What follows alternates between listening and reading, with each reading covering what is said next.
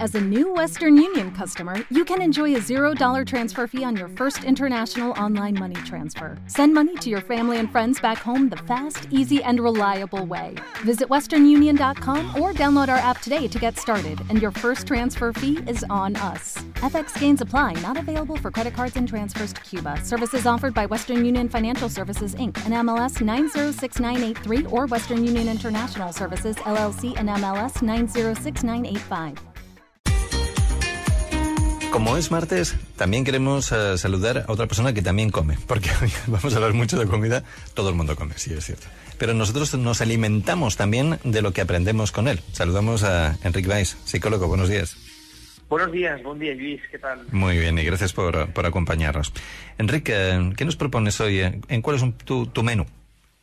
Pues mira, relacionado con el tema que, que estáis hablando y que es importante, dentro de la psicología encontramos una rama, una herramienta que se llama la psicología de la nutrición, Mira. o también conocida como psiconutrición, y que nos dice o nos indica qué importante es lo que comemos, cómo nos sentimos y cómo, vamos a decir, actuamos delante de la comida, porque lo que comemos afecta a nuestros a lo que sentimos, a nuestros sentimientos, y lo que sentimos afecta a lo que comemos. Y dice, uy, este trabalenguas, pues eh, precisamente mmm, qué importante es, insisto, esa alimentación, porque si no comemos bien, es entonces cuando aparecen diferentes problemas, eh, que lo vemos también a diario en consulta, que es esa insatisfacción con la imagen corporal, el estrés también aumenta o incluso potencia que hay gente que coma mucho o incluso que no coma. El estado de ánimo bajo también influye en cómo nos relacionamos con la comida y la falta de motivación. Por lo tanto, es muy importante el cómo nos alimentamos, ¿no? Fíjate, será casualidad, pero precisamente tal día como hoy, pero de 1849, nacía eh, Ivan Petrovich Pavlov, el del reflejo condicionado, ¿no? Lo digo porque como estamos pensando mucho en gastronomía, pues no puedo evitar que, vaya salivando un poco la boca, como me imagino muchos de nuestros oyentes cuando hablamos de comida. Eh, somos, no, no voy a decir previsibles, pero bueno, estamos condicionados. estamos condicionados, ¿no? Y, y efectivamente eh, somos conductas, somos también pensamientos, que ahí entraría el cognitivismo, pero eh, relacionándolo también con el tema de la alimentación, en muchas ocasiones un consejo que solemos eh, dar en consulta es comer con el paladar.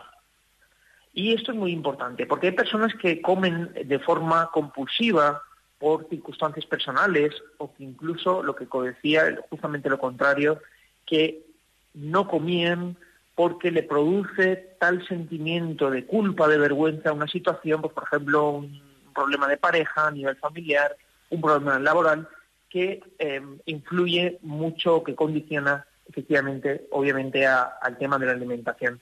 ¿Qué podemos hacer? ¿Qué consejos podemos dar? Porque dentro de la psicología, insisto, dentro de la psiconutrición, nos dan una serie de pautas. Esa que hay a veces que parece de sentido común y hay personas que no lo tienen presentes, que, como por ejemplo las cinco comidas diarias, realizar cinco comidas diarias, comer cinco piezas o más de fruta, verduras, hortalizas, disminuir eh, consumo de alimentos preparados o elaborados o incluso prefabricados, ¿no? O, eh, evitar eh, ese tipo de, alimentación, potenciar el ejercicio físico, ya sabes que no me canso, que es un punto importantísimo que todo el mundo debería de tener presente porque nos ayuda a canalizar todas nuestras tensiones y además mejora nuestra salud física y emocional, uh -huh. y realizar actividades placenteras barra de ocio. Es decir, estos son las pautas que tenemos que tener presente para evitar un problema a nivel alimentario, porque aparecen los trastornos de alimentación, como la anorexia, la bulimia, la vigorexia o la ortorexia, que hablamos nosotros hace un tiempo sobre esta patología, que son personas que a raíz de todas estas, vamos a decir, necesidades de primer mundo, de estar bien, perfecto, el tema de las redes sociales, pues aparece un problema, un síndrome que se llama la ortorexia, que es la obsesión porque la alimentación que uno consume tiene que ser siempre de forma, vamos a decir, mm, recién sacada del campo, ¿no? Es decir, tiene que ser todo supernatural, pero lleva a tal extremo esa obsesión que lo miden todo, lo pesan y tiene que ser de muy buena calidad, ¿no? Y eso también nos condiciona o nos limita y puede llegar a ser un problema en muchas personas.